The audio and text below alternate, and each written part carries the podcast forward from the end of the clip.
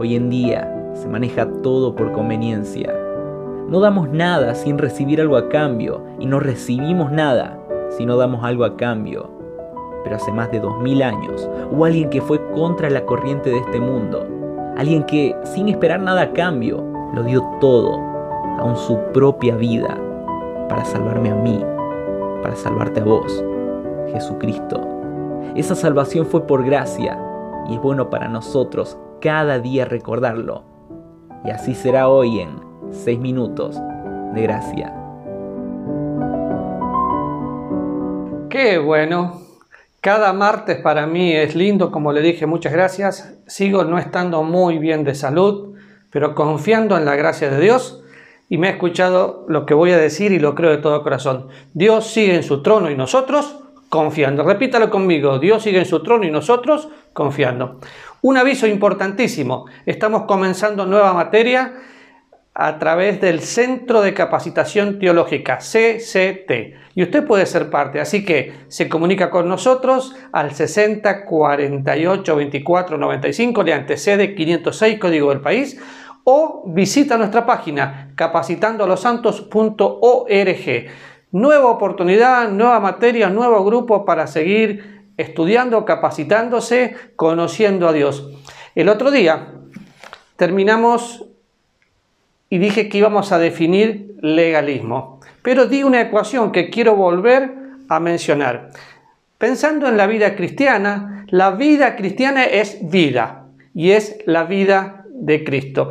La vida cristiana es precisamente eso, no es un conjunto de reglas. Entonces, la ecuación se ve como lo voy a leer en este momento.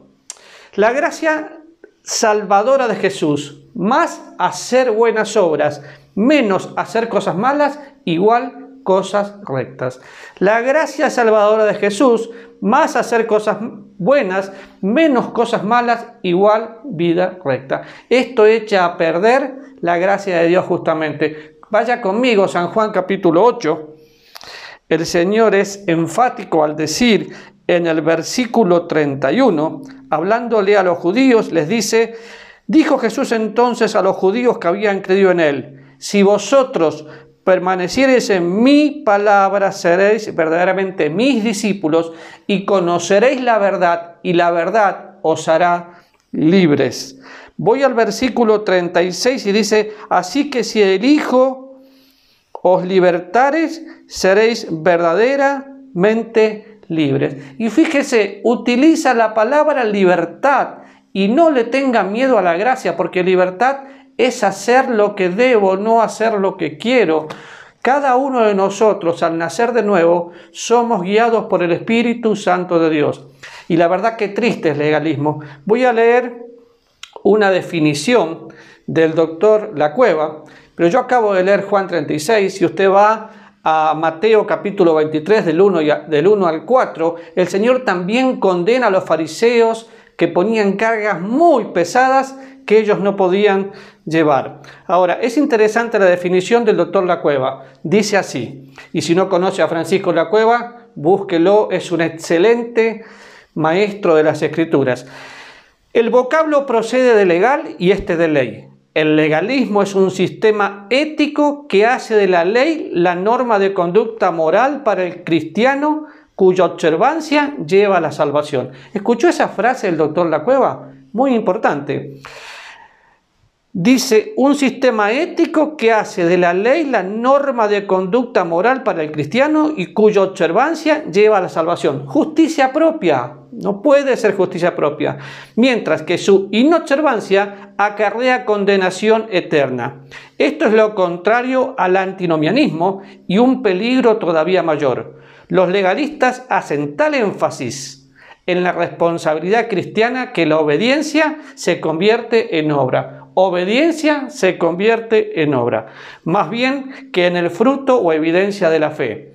De esta manera el legalismo acaba con la seguridad y el gozo de la salvación del cristiano, teniendo que crear una piedad excesivamente introspectiva.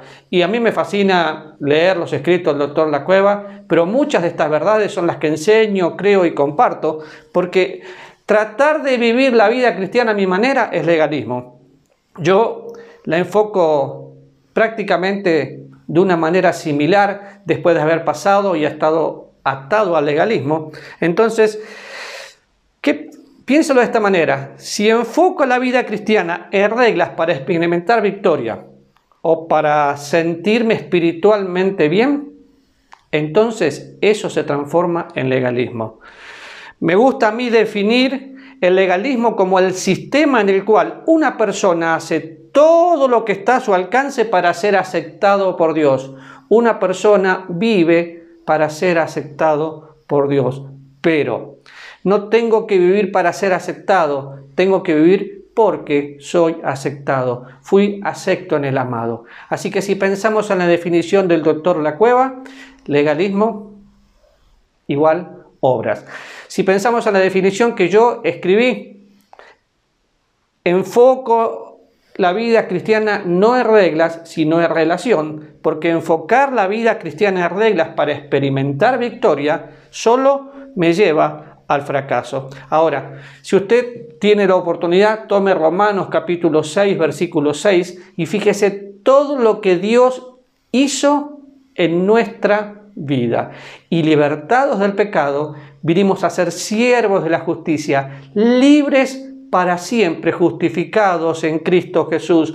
Cuando una persona acepta la gracia salvadora de Jesucristo, de Jesucristo, es libre y libre de verdad. Ahora, ¿qué es libertad? Bueno, definamos libertad la semana que viene.